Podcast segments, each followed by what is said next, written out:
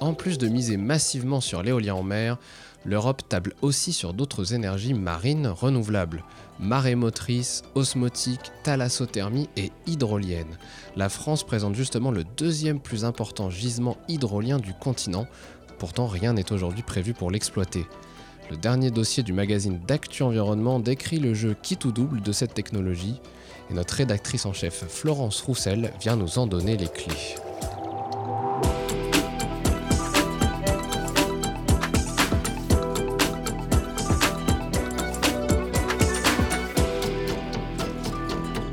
Les clés de l'environnement, le podcast d'Actu Environnement. Bonjour Florence. Bonjour Félix. Tout d'abord, en simple rappel, en quoi ça consiste une hydrolienne? Alors là, ce, qu'on va, ce dont on va parler ensemble, on parle bien des hydroliennes qu'on va poser en mer. Donc en fait, une hydrolienne, euh, c'est une espèce de... Bah, c'est comme une éolienne, c'est-à-dire ça tourne, euh, mais ça peut tourner de différentes façons. Il y a des hydroliennes qui ont des axes euh, horizontaux, donc c'est comme une hélice de bateau, sauf que c'est l'inverse, c'est euh, le courant qui fait le courant marin qui fait tourner l'hélice. Ou alors on a des hydroliennes à axes verticaux. Et là, pour vous donner une image, c'est plutôt des portes, des, comme un tourniquet. Un tourniquet, voilà, c'est le courant fait tourner les pales verticales. Et c'est posé au fond de l'eau. Oui, ce sont des installations posées au fond de l'eau, euh, donc bien ancrées au fond, euh, qui profitent du coup des courants marins.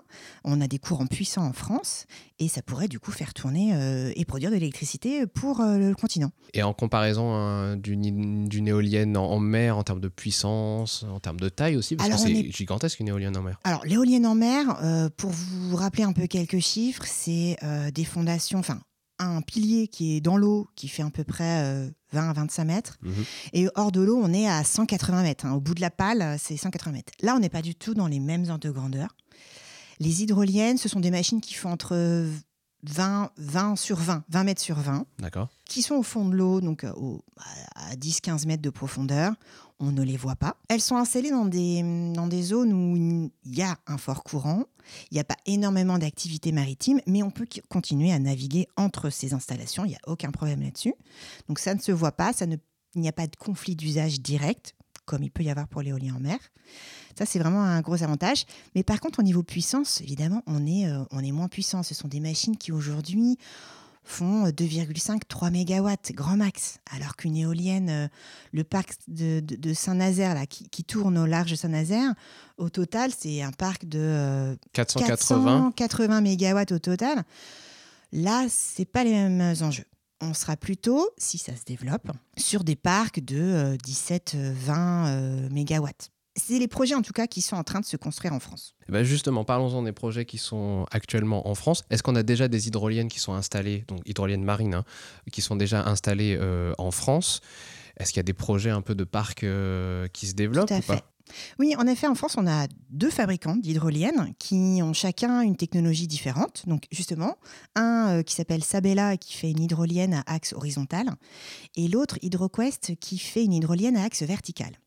Et tous deux ont testé, donc on a des hydroliennes qui sont sous l'eau et qui fonctionnent, qui, euh, qui sont raccordées, qui produisent déjà de l'électricité. Par exemple, celle de Sabella, elle est, euh, elle est sous l'eau au large de l'île d'Ouessant elle est connectée à l'île de l'Ouessant. Elle produit de l'électricité depuis déjà pas mal de mois. et les projets qui sont en préparation, ce sont des fermes pilotes, ce qu'on appelle pilotes parce que on n'a pas encore installé plusieurs hydroliennes les unes à côté des autres. Donc c'est ça le la prochaine étape. Et le projet qui est le plus avancé, c'est un projet qui sera situé au Rat-Blanchard. Donc le Rat-Blanchard, c'est un, un lieu, c'est à la pointe du Finistère.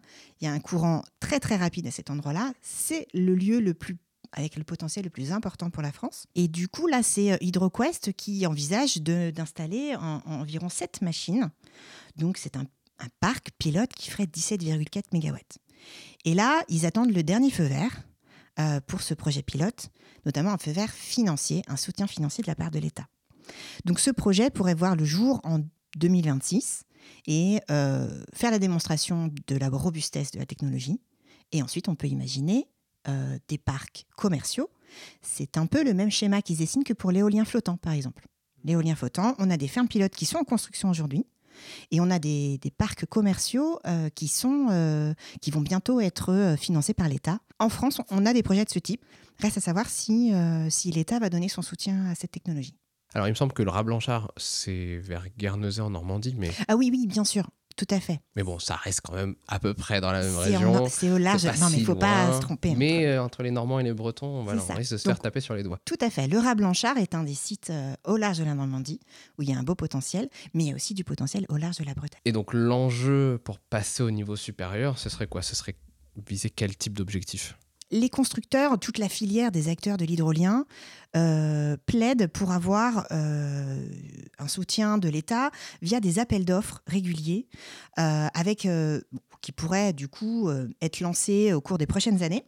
Et ils estiment que pour que la filière se lance et qu'on puisse avoir une filière made in France de construction d'hydroliennes et avec toute la logistique qu'il y a autour, il faudrait 700 mégawatts de projets d'ici 2028 et 2,5 gigawatts de projets d'ici 2033, sachant que le potentiel français est autour de 3-3,5. Donc on s'approcherait du potentiel maximal euh, euh, de la France.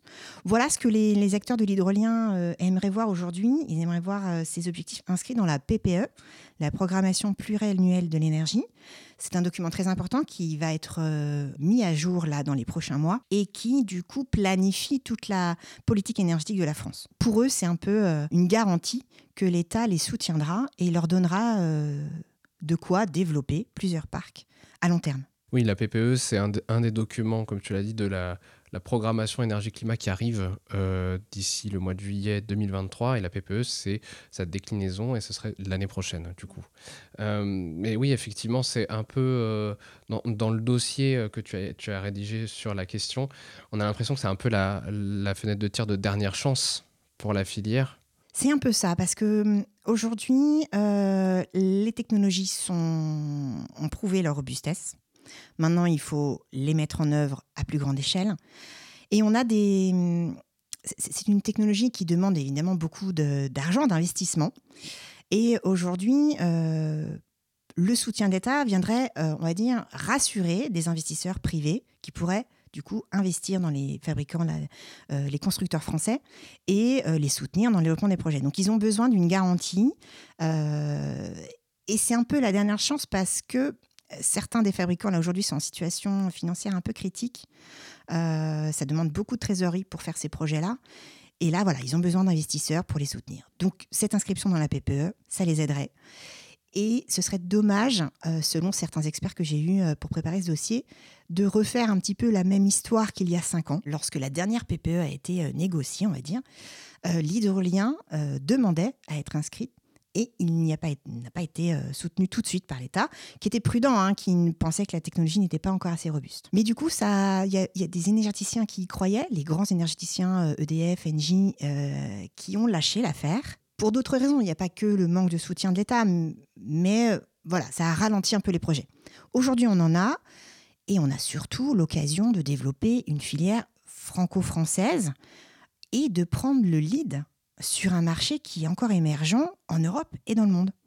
C'est un peu ça l'argumentaire euh, des, euh, des, des promoteurs de cette, de cette énergie.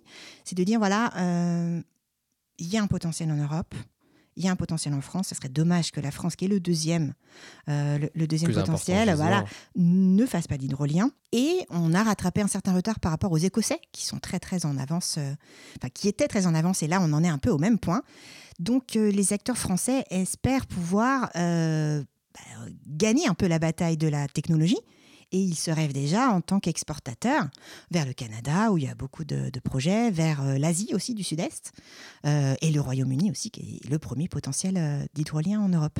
Et puis tu parles de filière franco-française, mais au niveau économique, qu'est-ce qu'elle y a gagné Parce que quand on parle par exemple d'éolien, on- beaucoup de, de, de- de- de fabricants sont chinois, par exemple, ne sont pas français. Là, est-ce que ce serait un avantage au niveau de l'hydrolien? Alors en effet, cette filière, elle pourrait se distinguer de cette manière-là, euh, parce qu'aujourd'hui, on a donc, deux fabricants d'hydroliennes qui fabriquent leur- euh, leurs hydroliennes en France. Euh, et même à plus long terme, si on devait en fabriquer plusieurs, il faudrait du coup créer des usines, des ateliers. Et selon les premières estimations de ce que pourrait devenir cette filière de fabrication d'hydroliennes, 80% de ces hydroliennes pourraient être fabriquées en France. On a, euh, on a ce qu'il faut, on a, les industries qu'il faut. 20% viendraient de l'Europe.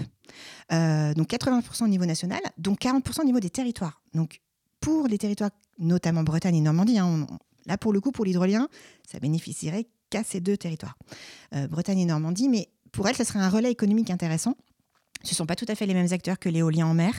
Voilà, il y aurait nouvelles usines à construire, des nouveaux emplois et un relais pour les acteurs euh, de la logistique maritime qui là, euh, voilà, verraient un, relais économique intéressant pour eux. Eh bien, on vous invite à suivre euh, tous ces développements dans les prochains mois et puis la prochaine année, du coup aussi.